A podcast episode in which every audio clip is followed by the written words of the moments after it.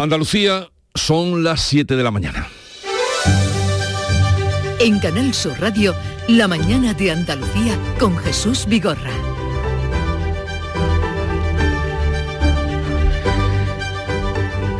Buenos días queridos oyentes, es viernes 13 de marzo y la Guardia Civil está investigando si hay más implicados en el secuestro de la concejala socialista de Maracena ocurrido la semana pasada.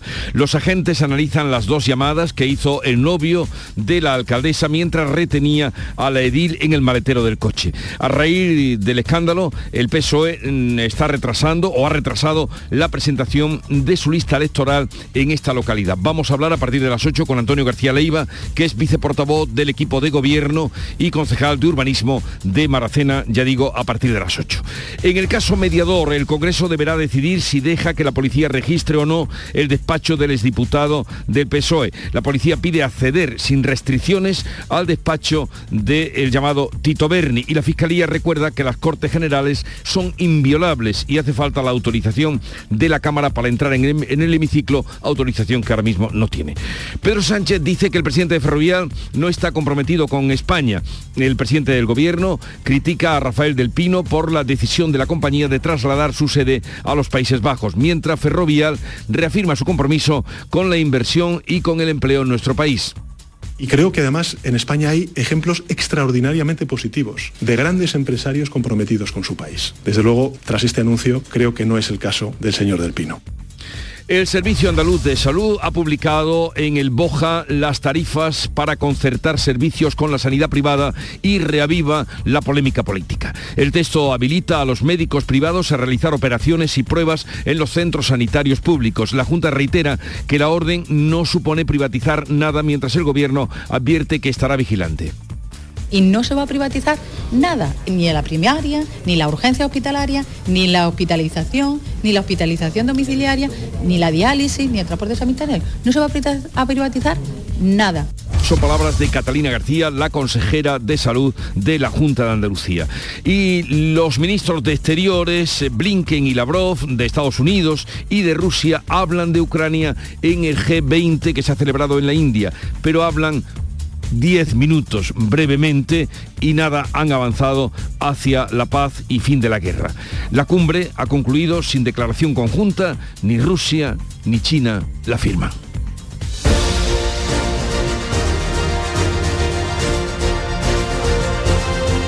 Córdoba y Granada tienen activos ahora mismo avisos amarillos por frío hasta las 9 de la mañana. El día viene seco soleado y con temperaturas en ascenso. Los vientos soplarán variables y fijos, pero vamos a comprobar ahora cómo en cada una de las provincias se espera este viernes. Cádiz, salud, votaron. 6 grados tenemos a esta hora de la mañana, llegaremos a los 17. El cielo despejado.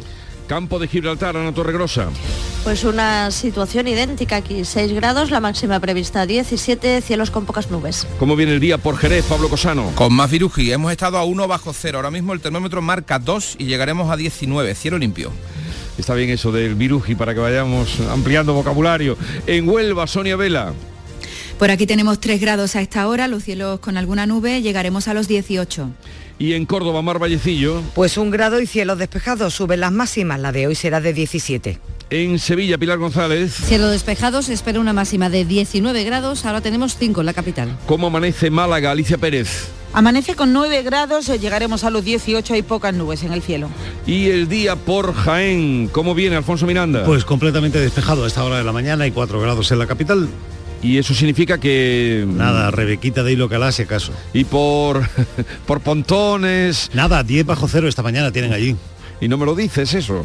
Bueno, es que ya, estás habituado. Ya que, es lo normal y habitual, vamos, es que es lo normal. y, en los campos de Hernán Belea, ¿no? Pues que allí están casi a menos 18, menos 19. no sigamos. Alfonso, buen fin de semana. A la, a la paz. En Granada, Noemí Fernández. 0 grados, el cielo está despejado y hoy alcanzaremos los 18 al mediodía. 18 al mediodía, Granada. Y en Almería, María Jesús Recio. 15 tendremos al mediodía, ahora tenemos 8, cielo con pocas nubes. Vamos ahora a conocer cuál es el estado de las carreteras en Andalucía. Nos informa Alejandro Martín desde la DGT. Buenos días, Alejandro. Muy buenos días. Arranca esta jornada de viernes 3 de marzo con tranquilidad en la red de carreteras andaluzas. Por el momento no encontrarán dificultades que compliquen el estado de la circulación ni en la red vial principal ni en la secundaria y también estarán totalmente despejados los accesos a los pequeños núcleos urbanos. Aún así, les recordamos que debido al temporal de nieve hay una carretera afectada ya en la provincia de Granada. Hablamos de la A4025 a su paso por Quejas Sierra.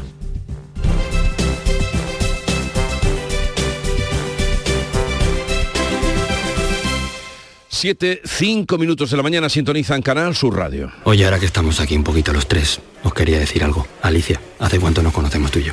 Nos acaban de presentar. Bueno, y Alberto. Soy Félix. Pues Félix, para mí, para mí, ¿eh? Es como si fuerais mis hijos. Los dos, ¿eh? Padre no hay más que uno. Claro que por 17 millones, a lo mejor te sale alguno más. Ya está a la venta el cupón del Extra Día del Padre de la ONCE. El 19 de marzo, 17 millones de euros. Extra Día del Padre de la ONCE. Ahora cualquiera quiere ser padre. A todos los que jugáis a la ONCE, bien jugado. Juega responsablemente y solo si eres mayor de edad.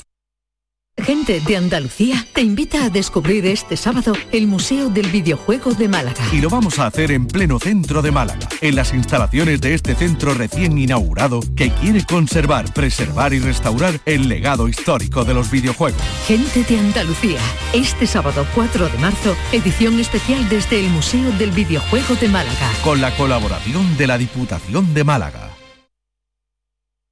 En Canal Sur Radio, la mañana de Andalucía con Jesús Bigorra. Noticias. Vamos a contarles la actualidad de este día, qué pasa comenzando aquí por Andalucía, por el caso Maracena, el PSOE de esta localidad retrasa y no va a presentar este sábado su lista para las elecciones municipales de mayo. La investigación trata de aclarar si la candidatura tiene algo que ver, tiene relación con el secuestro de la concejala socialista Vanessa Romero. Manuel Pérez Alcázar. Los socialistas de la localidad granadina de Maracena no van a presentar la lista al comité provincial de este sábado. Se investiga si la composición de la candidatura tuvo que ver con el secuestro, incluso si la concejala secuestrada, se, a la concejala se le ofreció ir en esta lista después del rapto. La Guardia Civil investiga las dos llamadas que hizo el novio de la alcaldesa y presunto secuestrador mientras la concejala estaba retenida en el maletero de su coche. Se trata de aclarar si actuó solo o si hay más implicados. Caso mediador, del que ahora les hablamos, el Congreso deberá decidir si deja que la policía registre el despacho del exdiputado del PSOE, Juan Bernardo Fuentes, mientras que el Ministerio Fiscal se opone, dice que el Congreso es inviolable. Ya hay algunos andaluces también señalados. Paco Ramón. La policía ha solicitado acceder sin restricciones al despacho del exdiputado socialista a la espera de que se pronuncie la magistrada. La Fiscalía recuerda que las Cortes son inviolables. Según el mundo, la presidencia del Congreso solo admitiría el registro con una orden del Supremo. Juan Bernardo Fuentes, alias Tito Berni, quedó en libertad con cargos. La Fiscalía mm, Anticorrupción no pidió en su día su encarcelamiento como sí hizo con el general de la Guardia Civil que sigue en prisión. Pedro Sánchez, el presidente del Gobierno, se ha referido a la causa que se instruye en el juzgado de Santa Cruz de Tenerife. Cuando hay una acción eh, por parte de un responsable político que no corresponde con los estándares de ejemplaridad que se le exigen por parte del Partido Socialista, la acción es clara, es rotunda, es inmediata. Es expulsión del partido y retirada del escaño. El eurodiputado del Partido Popular, Esteban González Pons, anuncia que llevará el caso a Bruselas ante la posibilidad de que se malversaran precisamente fondos europeos. Cuando usan subvenciones europeas, provocando que a lo mejor las subvenciones europeas se suspendan, además es que roban a todos y cada uno de los empresarios que están esperando el dinero europeo. Por eso creo que la ministra Calviño, vicepresidenta Calviño, debe aclarar de inmediato qué tienen que ver las subvenciones europeas, sobre todo los fondos Next Generation, con esta trama. Y si hay algún intermediario y si ella sabe quién es.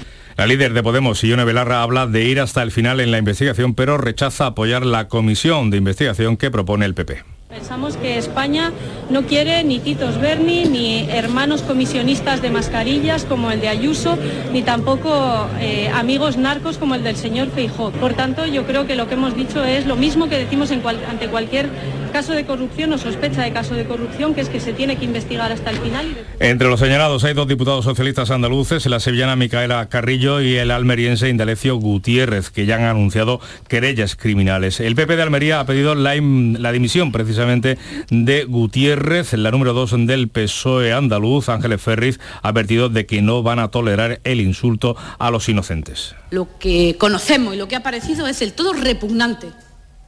Y nadie que esté metido en estos temas puede militar en un partido como el Partido Socialista, porque no nos lo merecemos ninguno ni ninguna de los que estamos en el Partido Socialista. La Federación Española de Fútbol señala a un exmiembro del Consejo Superior de Deportes que nombra el gobierno por el caso de los pagos del Fútbol Club Barcelona al ex número 2 del Comité de Árbitros. Estamos en el caso Negreira. Jorge González. El secretario general de la Federación Española de Fútbol, Andreu Camps, apunta a un miembro de ese Consejo Superior de Deportes, aunque no ha querido confirmar si se trata de Albert Soler, exdirectivo del Barça. La Real Federación Española de Fútbol sí ha podido constatar que existiría alguna persona que conociendo los hechos de primera mano no los denunció cuando tenía responsabilidades gubernamentales. El presidente del Comité de Árbitros, Medina Cantalejo, defiende la honestidad del colectivo arbitral y condena que el que fuera número 2 del estamento, Enríquez Negreira, cobrara 1,4 millones de euros en tres años por supuestamente hacer informes verbales para el Fútbol Club Barcelona. No hay ni una evidencia, ni una prueba contra nadie que esté aquí, ni contra compañeros de generaciones pasadas, que pueda decir que un árbitro de fútbol español es deshonesto.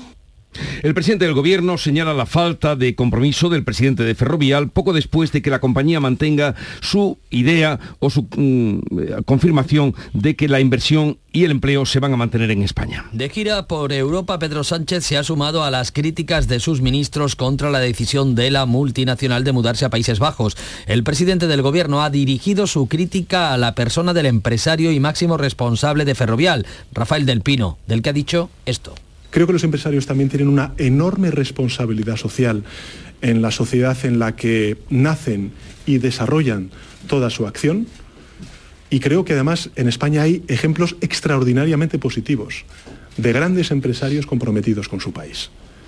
Desde luego, tras este anuncio, creo que no es el caso del señor Del Pino. La reacción del gobierno contrasta con la del director ejecutivo de Ferrovial, Ignacio Madridejos, eh, que ha afirmado, reafirma el compromiso de la compañía con España. La valoración de la compañía está situada un 80% en nuestros activos en Norteamérica. Allí está nuestro mercado principal, pero nuestro presente y nuestro futuro sigue también en España y en Europa. Nadie dude de nuestra continuidad en España.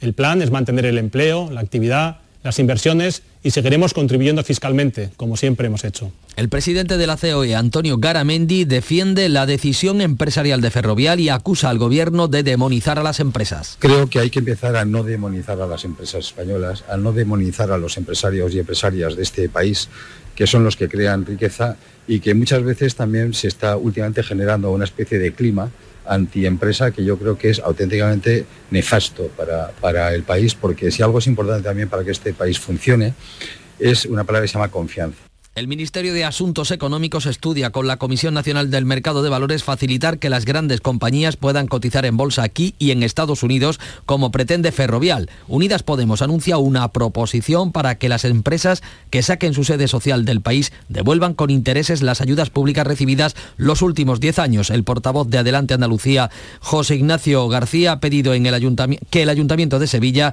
rescinda el contrato que tiene con Ferrovial para el montaje de la portada de la Creemos que algo tan importante para las sevillanas y sevillanos como es la portada de su feria, no la debe hacer una empresa que ha decidido dejar tirada a la sociedad. Y por tanto exigimos al Ayuntamiento de Sevilla que automáticamente rompa el contrato con esta empresa.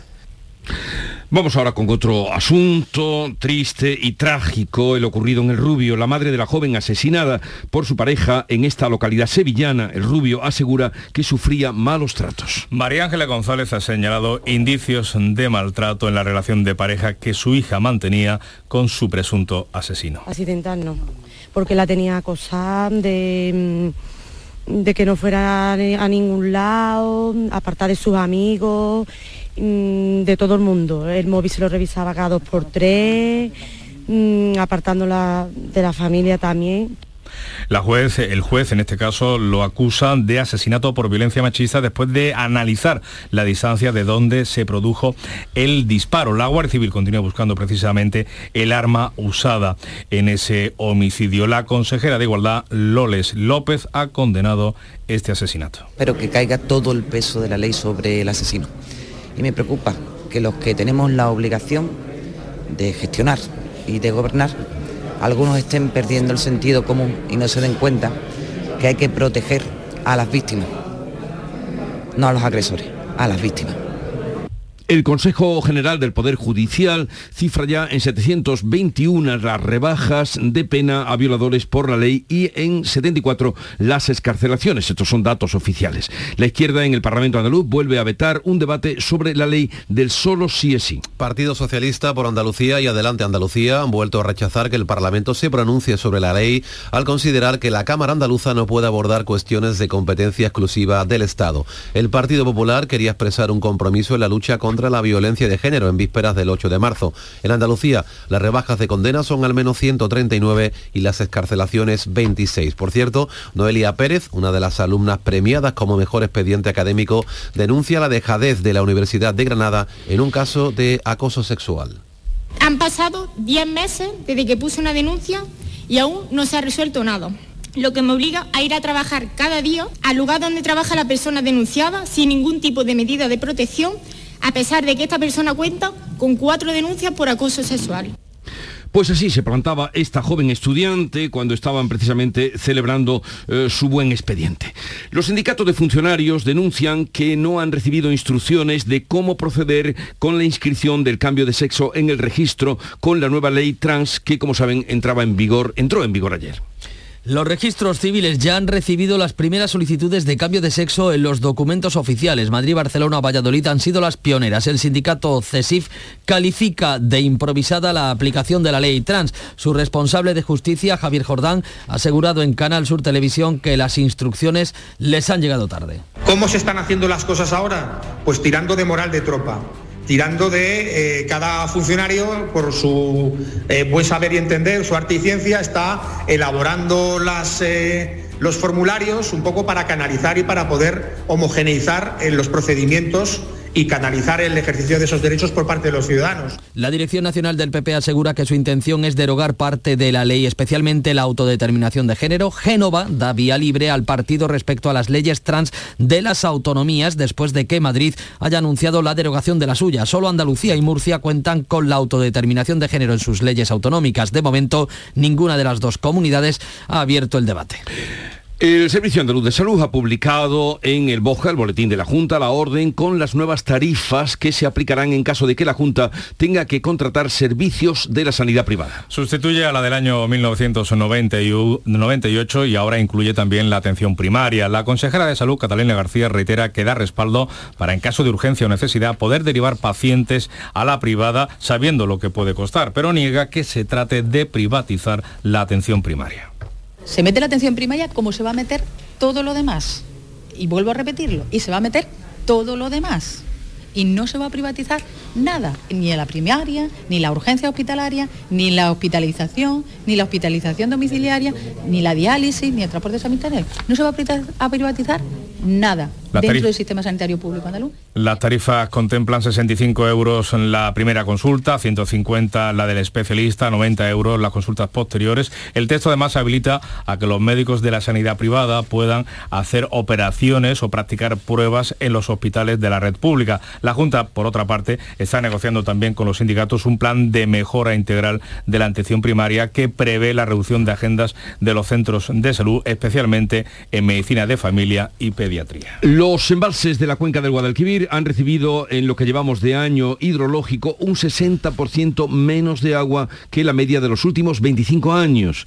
La Junta prepara un nuevo decreto de sequía. El déficit de precipitaciones es de un 20% según la Confederación Hidrográfica del Guadalquivir. Esta campaña y ante las pocas posibilidades de una primavera lluviosa, se prevé que el desembalse para los regantes sea de 375 hectómetros cúbicos frente a los 925 que tuvieron lugar en 2021 como explica el presidente de la Confederación, Joaquín Páez. Un hecho significativo, bueno, y preocupante, no conseguimos recuperar lo que desembalsamos en la campaña eh, de regadío desde hace cinco años. Llevamos cinco años consecutivos en los que desembalsamos más cantidad de agua de la que eh, llega en otros embalses. Este jueves estamos en situación tan mala en cuanto a reservas mm, como la que se, como la que se tuvo en el año 95. Este jueves la consejera de Agricultura, Carmen Crespo, anunciaba aquí en estos micrófonos el tercer decreto de sequía de Andalucía. Primer encuentro sin resultados de los responsables de política exterior de Estados Unidos y Rusia desde el inicio de la guerra en Ucrania.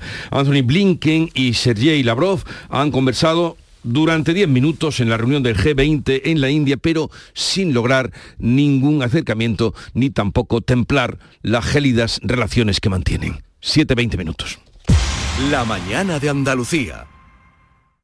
Del 13 al 16 de abril, en Fides Sevilla se celebra la primera edición de la Feria Andaluza de Arte y Cultura. Un evento dedicado a galerías, editoriales, diseñadores, un espacio expositivo para exhibir, expandir y contemplar el arte y la cultura. Entra en fadac.es e infórmate de todos los detalles del evento. Adéntrate del 13 al 16 de abril en Fides Sevilla.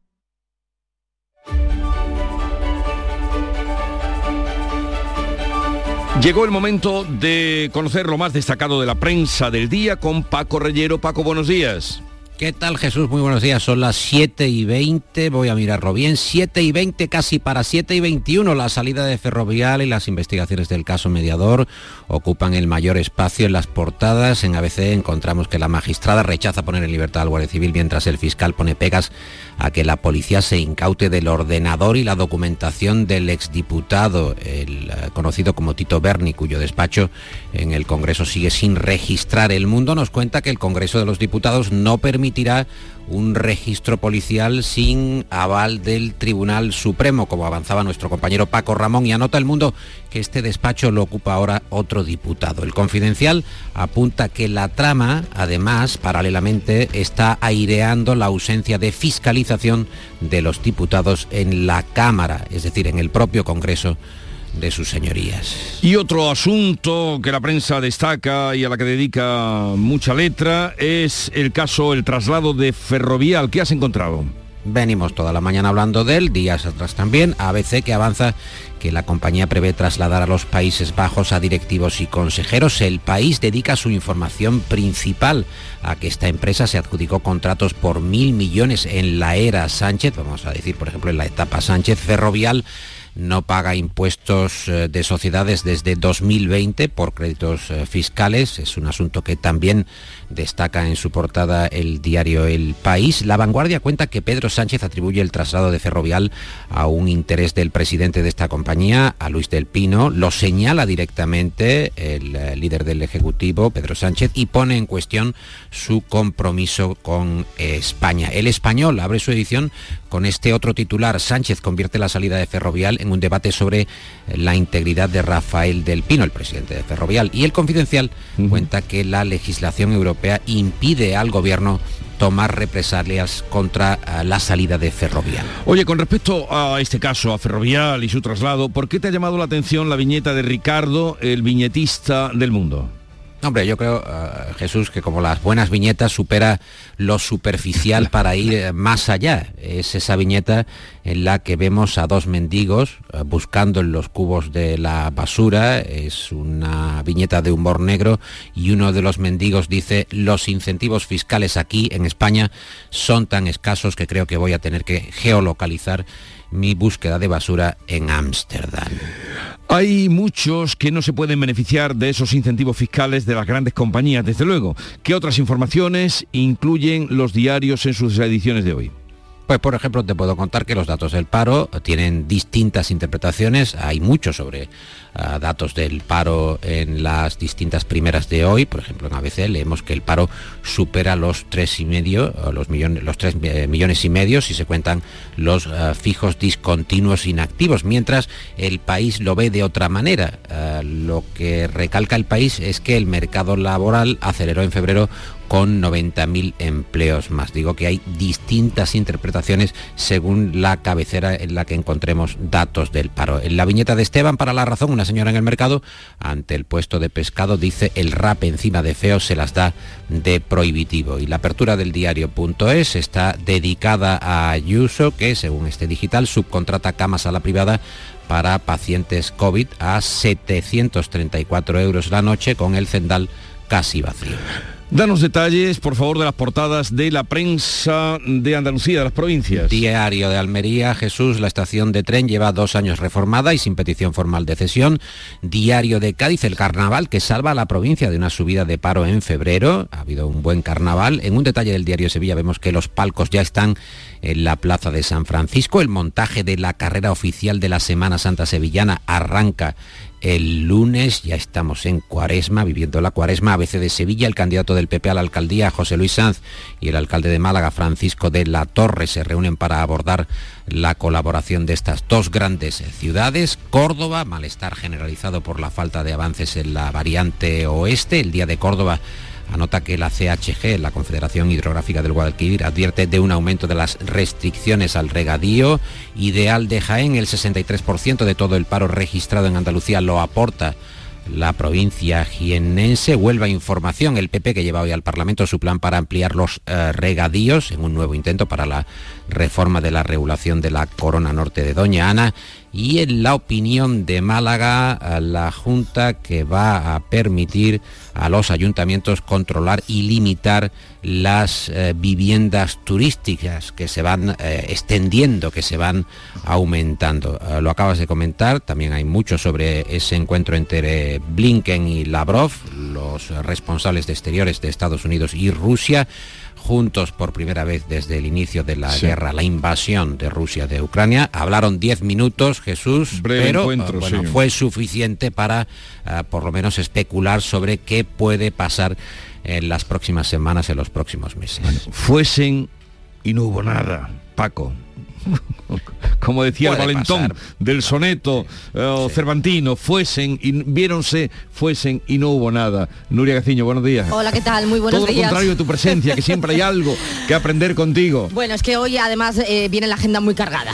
Vamos con la información deportiva que nos trae Nuria. Tras la Copa del Rey, el Cádiz abre esta noche una nueva jornada de liga. El conjunto cadista visita la Real Sociedad a las 9 y de nuevo el Cádiz necesita la victoria para mantenerse fuera de los puestos de descenso. No llega a tiempo Brian Ocampo, pero sí Sergi Guardiola. También están obligados a ganar mañana el Almería, que recibe al Villarreal, y el Sevilla, que juegan el Metropolitano ante el Atlético de Madrid. El Betis cerrará la jornada del domingo en el Benito Villamarín con la visita del Real Madrid, que vamos a ver cómo afronta el choque frente a los béticos después de caer anoche con el Barcelona por 0 a 1 en la ida de las semifinales de la Copa del Rey. Un gol de Militao en propia portería le da ventaja en la eliminatoria copera al equipo azulgrana que plantó el autobús anoche en el Santiago Bernabéu sin dar opciones al Real Madrid que registró cero remates a puerta.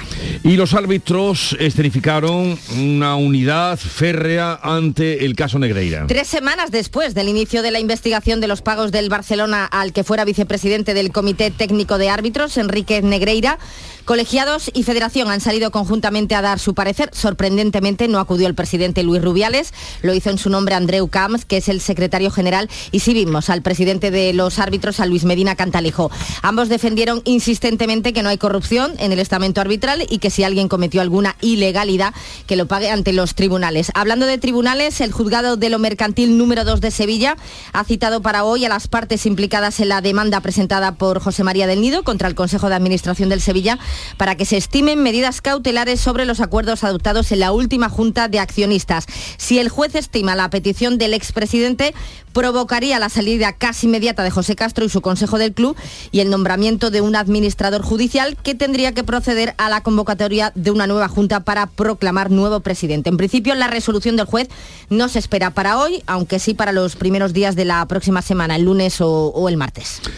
Y vamos con el cierre, atendamos al cierre, Nuria, que nos trae hoy Paco, que yo sospecho por dónde va. A ver. Sospecho por dónde va. Bueno, realmente Nuria Jesús lo encuentro en casi todos los periódicos, en El País, El Mundo, en La Razón, en The Objective, en digital y escrito, porque, claro, es sorprendente que tras 13 años de polémica, 13 años si solo se debe acentuar o no se debe acentuar, cuando hay distintos ah, significados de la palabra, el Pleno de la Real Academia Española decidió ayer cambiar la redacción del diccionario panhispánico de dudas y eh, finalmente va a permitir que se acentúe solo. Y yo me pregunto, Jesús, tú que eres un hombre que te gusta la lectura y que te relacionas con la cultura especialmente, Nuria también, le gusta mucho leer, por ejemplo, ¿qué hacemos con lo que no hemos acentuado en estos 12 años?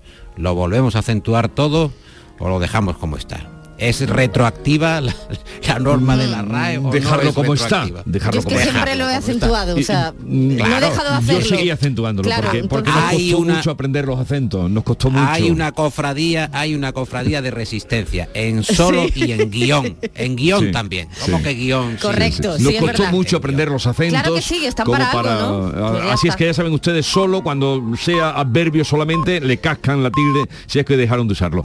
Que tengáis un buen fin de semana. Igualmente. Nuria y Paco, adiós. En Canal Sur Radio, La mañana de Andalucía con Jesús Vigorra. Acaban de dar las siete y media de la mañana y vamos a repasar en este momento en titulares resumidas las noticias más destacadas que les estamos contando hoy.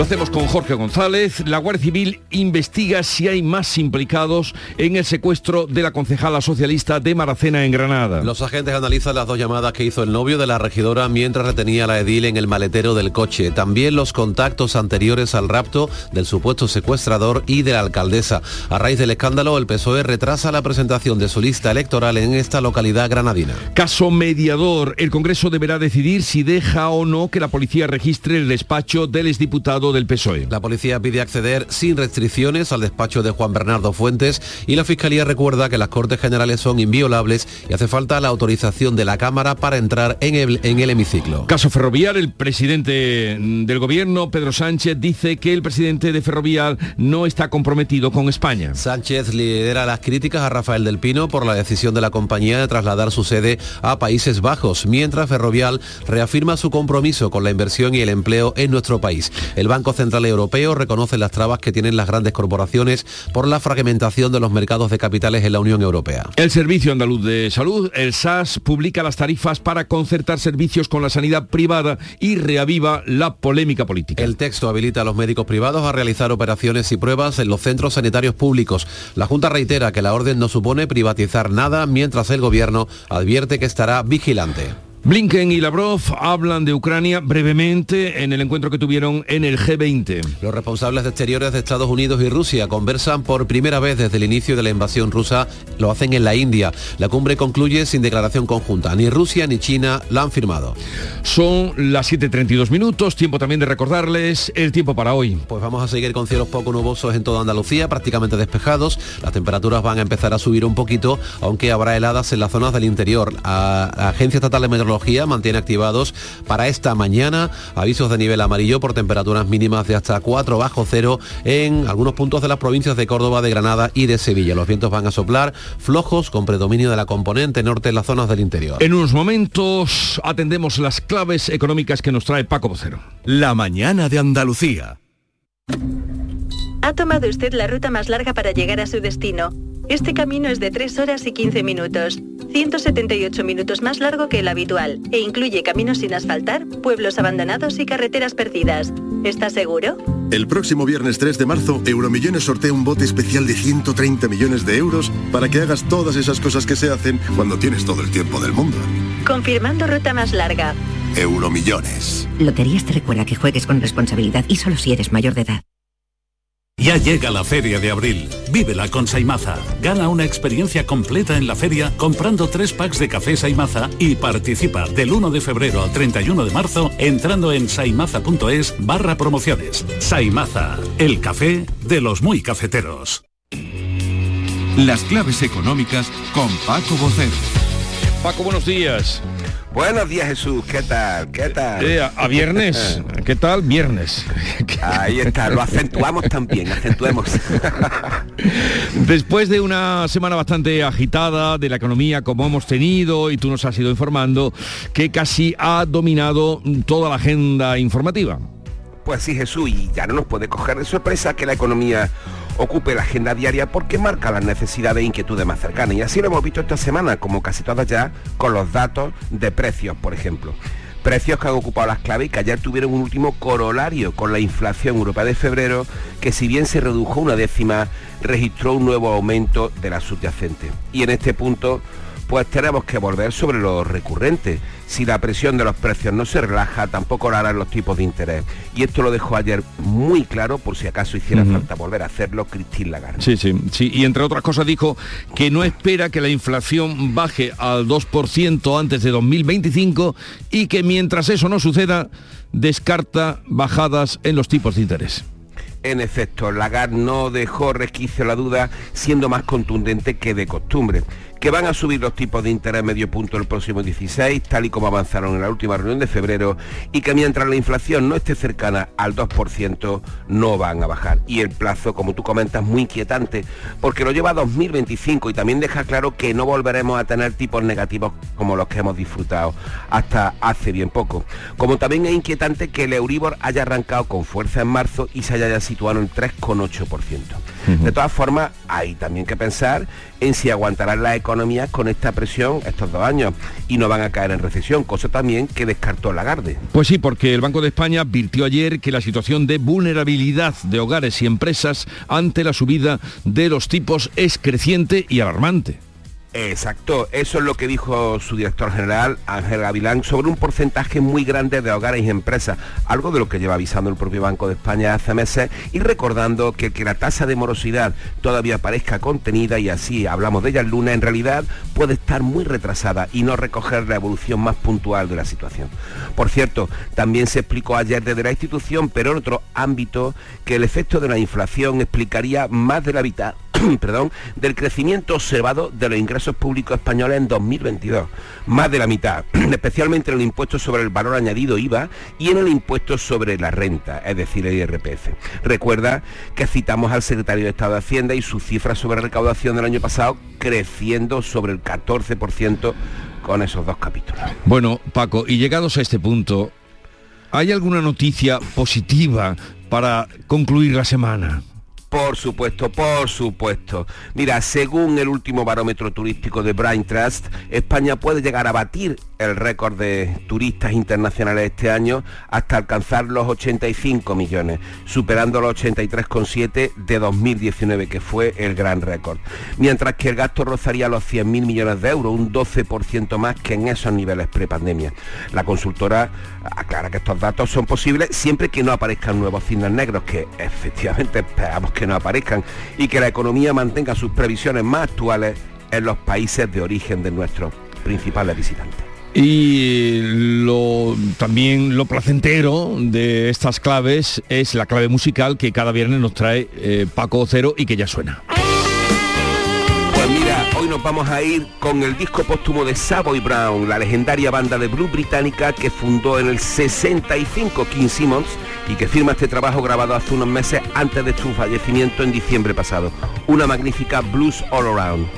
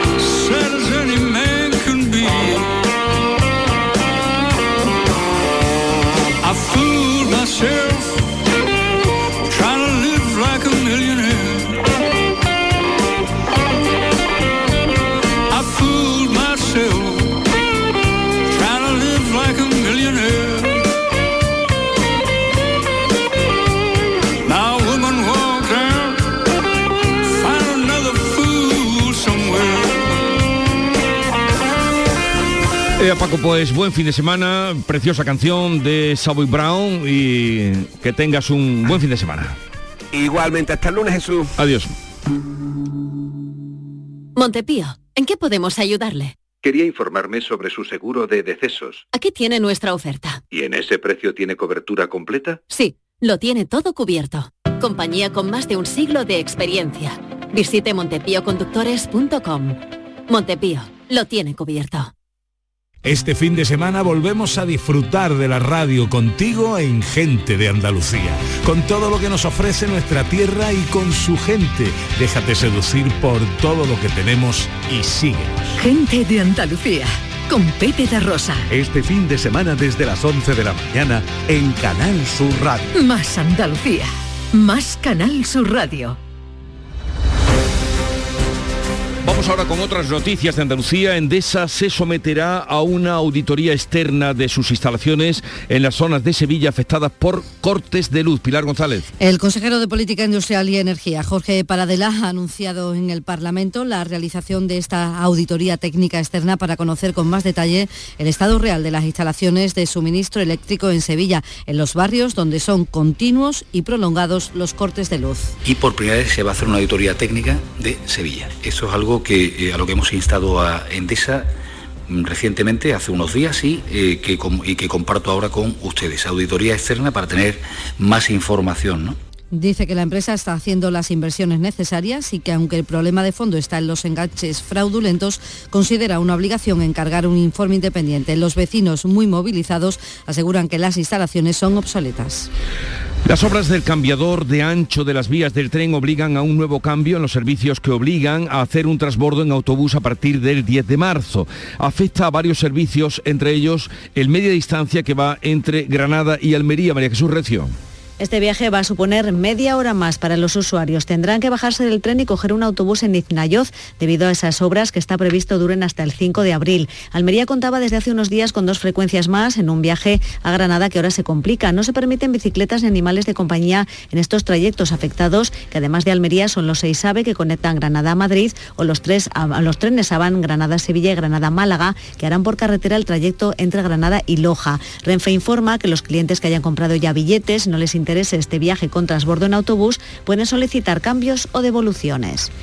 Las movilizaciones han vuelto a los astilleros de la Bahía de Cádiz. ¿Por qué, Salud, votaron? Por la negociación del convenio colectivo y del plan estratégico piden que se aceleren esas negociaciones, una protesta que ha partido de la puerta de las tres factorías de Navantia en la Bahía Gaditana. El presidente del Comité de San Fernando, Jesús Peralta, ha retado a la empresa que les dé información sobre la masa salarial a la que tienen derecho por una sentencia de la Audiencia Nacional. Nos ha dado la masa salarial de 2022, de 2022 incompleta, pero se niega a darnos la otra. Porque había mucho dinero, se ha ido mucha gente y ha entrado mucha gente, muy poca gente con muy poco salario. Sin embargo, esa masa salarial la esconde. ¿Dónde está ese dinero? Y también piden concreción sobre contratos con la Armada Marruecos y Arabia Saudí. Los conocidos como turistas de alto impacto son aquellos visitantes que de media dejan 860 euros por persona y día en sus destinos. El sector de lujo se ha reunido en Málaga con el objetivo de atraer a esos viajeros, los de los 860, a la Costa del Sol, Alicia Pérez. Pues sí, se dan cita, de hecho, las principales marcas nacionales e internacionales especializadas en productos de servicio, experiencia de lujo, que o bien están en Málaga o están interesadas en estarlo en un futuro. Y todo con un objetivo, consolidar a Málaga como llamado destino premium. Vamos a escuchar a Sandra Andújar, que es la fundadora de la Federación Española del Lujo. Cuando hablamos de, que este turista premium o de alto impacto es importante, es porque gasta en productos y en servicios cuatro veces más que un turista convencional. Y no solamente en la industria de la alta gama o del lujo, sino que paralelamente también nutre y beneficia a otras industrias. Pues a los hosteleros, a los taxis, eh, al personal de servicio, a los restaurantes. Cuatro veces más que un turista normal. O sea que 900 euros de media. Pues nada, que acudan, que acudan y gasten. La Junta construirá en La Azulejera, en la zona norte de la capital, el primer edificio de España construido con madera de chopo estructural. Tendrá seis plantas y se destinará a alquiler para jóvenes. Eh, Noemí Fernández.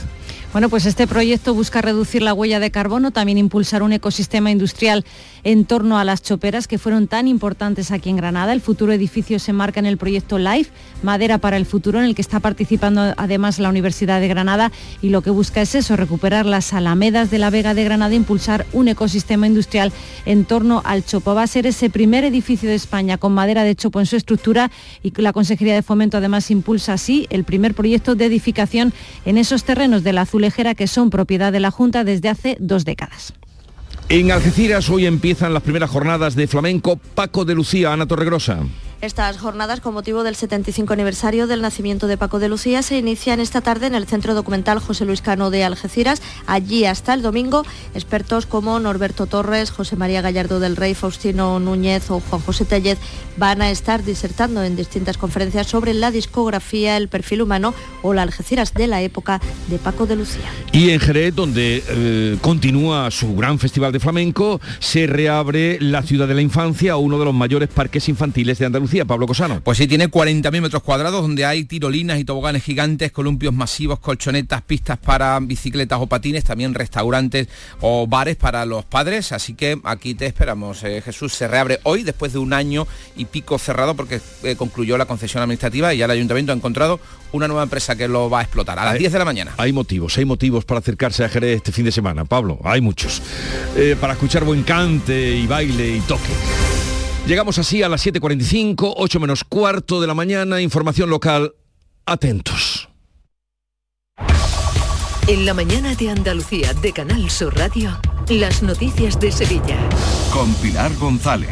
Buenos días. La Confederación Hidrográfica del Guadalquivir alerta de una reducción del 60% del agua embalsada comparada con la media de los últimos 25 años. La situación, advierte, es más que preocupante. El paro ha bajado en febrero, registra el mejor dato de los últimos 16 años y Endesa se someterá a una auditoría externa por los apagones en algunos barrios de Sevilla. También vamos a escuchar a la madre de la joven del Rubio. Asegura que el acusado de asesinar a su hija mantenía sobre ella un control excesivo. Enseguida se lo contamos, antes el tráfico. Hay cuatro kilómetros de retenciones en la entrada a Sevilla por la autovía de Huelva, uno en el nudo de la Gota de Leche y uno en el Centenario sentido Cádiz. Tráfico intenso también en las principales vías de entrada a la ciudad. Y el cielo está hoy casi despejado, viento variable y flojo y las temperaturas suben. La máxima prevista es de 19 grados en Écija, en Lebrija, en Morón y en Sevilla. A esta hora menos 2 grados en La Roda, 0 en Carmona y 3 en Sevilla. Bienvenidos a Sacaba. Mil metros de electrodomésticos con primeras marcas. Grupos Whirlpool, Bosch y Electrolux. Gran oferta. Microondas Whirlpool de 20 litros con grill antes 129 euros. Llévatelo ahora por solo 79 euros. Y de 25 litros y 900 vatios con grill antes 179 euros. Llévatelo ahora por solo 99 euros. Y solo hasta fin de existencia. Solo tú y Sacaba. Los guerrilleros, tapicería y colchonería en Utrera, a precios de fábrica. Cheslong de 3 metros con asientos extraíbles, cabezales reclinables, canapé, dos puff, cojines decorativos de regalo y telas antimanchas a elegir. Antes 899 euros y ahora solo 499 euros. Sí, sí, has escuchado bien, 499 euros. Y por un euro más televisor LED de 32 pulgadas de regalo. Estamos en Utrera, carretera Carmona número 15 en Utrera, Sevilla. Entregas en 48 horas. Las noticias de Sevilla. Canal Sur Radio. Los embalses de la cuenca del Guadalquivir han recibido en lo que llamamos de año hidrológico un 60% menos de agua que la media de los últimos 25 años. El déficit de precipitaciones es de un 20% menos en el mismo periodo. Son datos de la Confederación Hidrográfica del Guadalquivir que espera además que, hay, que haya, hay pocas probabilidades, así lo advierte, de una primavera lluviosa. Se prevé que el desembalse para los regantes sea de tan solo 375 hectómetros cúbicos frente a los 925 que hubo en el año 2021. La situación la describe de esta manera el presidente de la Confederación, Joaquín Páez. Un hecho significativo bueno, y preocupante. Llevamos cinco años consecutivos en los que desembalsamos más cantidad de agua de la que eh, llega en otros embalses. Estamos en situación tan mala en cuanto a reservas como la que se tuvo en el año 95. Seguimos hablando del tiempo porque Sevilla ha amanecido en los últimos días con una especie de boina negra en el cielo, una capa oscura que cubre parte de la ciudad a primeras horas del día y que se produce por la inversión térmica. Este es un fenómeno que hace que se estanquen en las zonas bajas de la atmósfera partículas de polvo o humo en suspensión, como ha explicado el delegado territorial de la EMET en Andalucía, Juan de Dios del Pino. Bueno, pues lo que ha ocurrido es que se ha formado esa capa de inversión y, digamos, pues eh, la atmósfera inferior no ha podido mezclarse con la superior. Si en ese caso había algún tipo, digamos, de, de, partículas que no sean de aire, ¿no? Que sean, digamos, algún aerosol o humo o alguna cosa de esas, no se ha podido.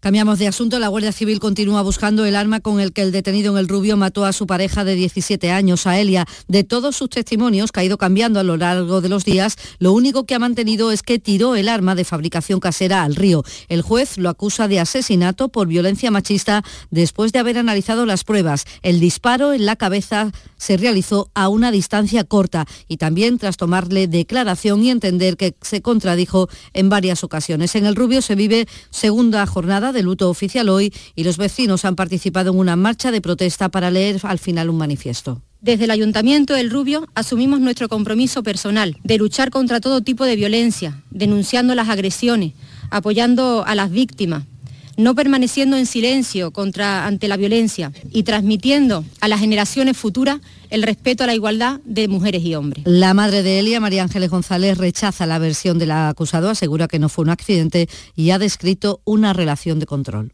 Accidental no, porque la tenía acosada, de que no fuera a ningún lado, apartar de sus amigos, el móvil se lo revisaba cada dos por tres, apartándola de la familia también. Siete de la mañana y 50 minutos.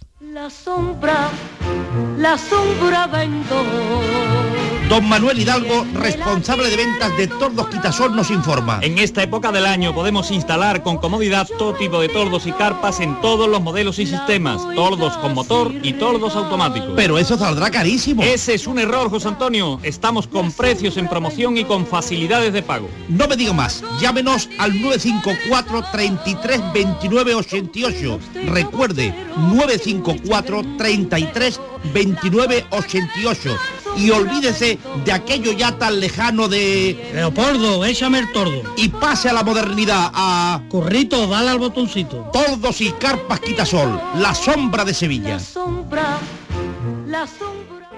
Cada noche a las 10, Canal Sur Radio te acerca a la Semana Santa. El llamador. En Canal Sur Radio, las noticias de Sevilla.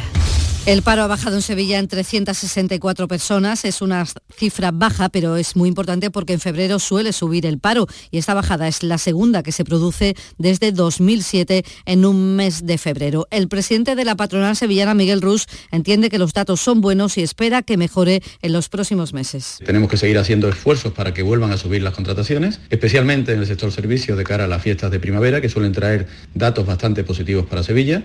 También habrá que ir estudiando cómo afecta la subida del salario mínimo interprofesional y no me canso de recordar que sin empresas no hay empleo.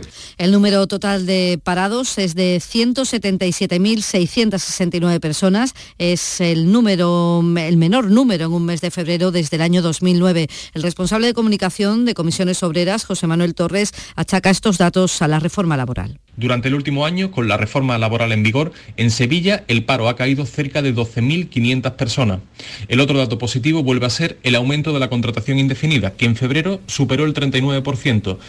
Y UGT pone el acento en los parados de larga duración, reclama que aumenten las prestaciones. Adelante Andalucía ha pedido al Ayuntamiento de Sevilla que rescinda el contrato con Ferrovial para montar la portada de la Feria de Abril, una vez que la empresa ha decidido tributar y trasladar su sede a Holanda. Lo dice así el portavoz de Adelante en el Parlamento, José Ignacio García. Creemos que algo tan importante para la sevillana y sevillano como es la portada de su feria, no la debe hacer una empresa que ha decidido dejar tirada a la sociedad y por tanto exigimos al Ayuntamiento de Sevilla que automáticamente rompa el contrato con esta empresa. Y Endesa se someterá a una auditoría externa de sus instalaciones en las zonas de Sevilla afectada por cortes de luz. Lo ha anunciado en el Parlamento el consejero de Política Industrial y Energía, Jorge Paradela. Y por primera vez se va a hacer una auditoría técnica de Sevilla. Eso es algo que, eh, a lo que hemos instado a Endesa recientemente, hace unos días, y, eh, que, y que comparto ahora con ustedes. Auditoría externa para tener más información.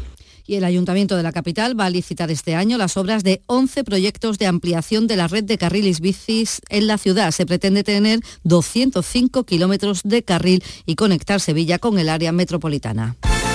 Deportes, Antonio Camaño, buenos días. Hola, ¿qué tal? Muy buenas. Día de máxima importancia para el Sevilla en el plano institucional, porque hoy podría conocerse la resolución sobre la Junta impugnada. En el juzgado de lo mercantil número 2 de Sevilla están citadas las partes implicadas y que podría provocar la salida casi inmediata del Consejo de Administración y de su presidente, don José Castro, aunque todo hace indicar que se definirá jurídicamente la próxima semana. En lo deportivo trabaja el Sevilla preparando el partido ante el Atlético de Madrid con la ausencia importante de Fernando, cuatro partidos de sanción para el mediocentro del Sevilla. Y en el Betis también otro partidazo que prepara el próximo domingo ante el Real Madrid en el Estadio Benito Villamarín, con ausencias, la de Fekir y Canales ya conocidas, así que trabaja Pellegrini con la intención de dotar a su equipo de las armas necesarias para intentar la victoria ante el Real Madrid por primera vez desde que Pellegrini es técnico bético. Y como propuesta, hoy mañana se celebra la segunda edición de la Feria del Libro Feminista de Sevilla. En la Alameda hay actividades protagonizadas por autoras, librerías, editoriales y movimientos feministas de la ciudad. Juana Vázquez, una de sus fundadoras, detalla esta programación. Hay toda una programación con presentaciones de libros, con mesas redondas, con poesía, con fragmentos literarios, con muchas novedades interesantes para toda la gente que le guste la cultura. Además, en el Prado se celebra Sevilla es Roma con actividades para todos y en el Lope de Vega, esto que oyen los sevillanos, ver a Fauna y amigos con su nuevo disco Los años mejores. Si tus ojos grandes vienen, me miran. No sé ni Menos dos grados en el Rubio, también menos dos en Casariche, tres en la capital. No sé qué Escuchas La mañana de Andalucía con Jesús Vigorra, Canal Sur Radio. Aquadeus, el agua mineral natural de Sierra Nevada, patrocinador de la Federación Andaluza de Triatlón, les ofrece la información deportiva. 7.55 de la mañana del viernes, Nuria Gaciño, buenos días. Hola, ¿qué tal? Muy buenos días. El Barcelona da un pasito en la Copa del Rey en el Bernabéu y hoy vuelve la liga sin solución de continuidad. El Cádiz se la juega. No tenemos tiempo. Semana intensa de Copa del Rey con la ida de las semifinales. Anoche se disputó esa segunda semifinal donde la victoria fue para el Barcelona ante el Real Madrid por la mínima. Y sin tiempo para el análisis, porque comienza hoy una nueva jornada en Primera División. De nuevo el Cádiz, el Almería y el Sevilla no pueden fallar. Sin margen de error, esta noche a las 9 el conjunto cadista visita a la Real Sociedad. Difícil rival que lucha por estar en Europa. Ocupa de hecho en estos momentos la tercera posición de la tabla y encima en su campo. Pese a ello, el técnico Sergio González se ha mostrado optimista. Es un rival fuerte, un campo difícil, un campo en el que realmente sabes que vas a tener que pasarlo mal para poder conseguir el objetivo, pero vamos sin ningún, sin ningún complejo, ¿no? Nosotros creo que ahora mismo estamos capacitados, lo he dicho antes, ¿no? Para mirar de frente a cualquier equipo, para ir de tú a tú, para competir eh, ante cualquier rival. Vamos a ir a por todas. También están obligados a ganar mañana el Almería, que recibe al Villarreal, y el Sevilla, que juega en el Metropolitano ante el Atlético de Madrid. Al igual que el Cádiz, solo dos puntos les separa de la zona peligrosa. El Betis, en cambio, juega el domingo. A las 9 recibe al Real Madrid, que eh, viene a nuestra tierra tras perder anoche, como decíamos, el partido de ida de las semifinales de la Copa del Rey en su casa ante el Barcelona por 0 a 1, gracias al tanto en propia portería de Militao. Una victoria que a Ancelotti no le ha parecido justa, así que considera que si juegan del mismo modo en el encuentro de vuelta en el Camp Nou, pasarán a la final de Copa. Un resultado muy malo, no merecido.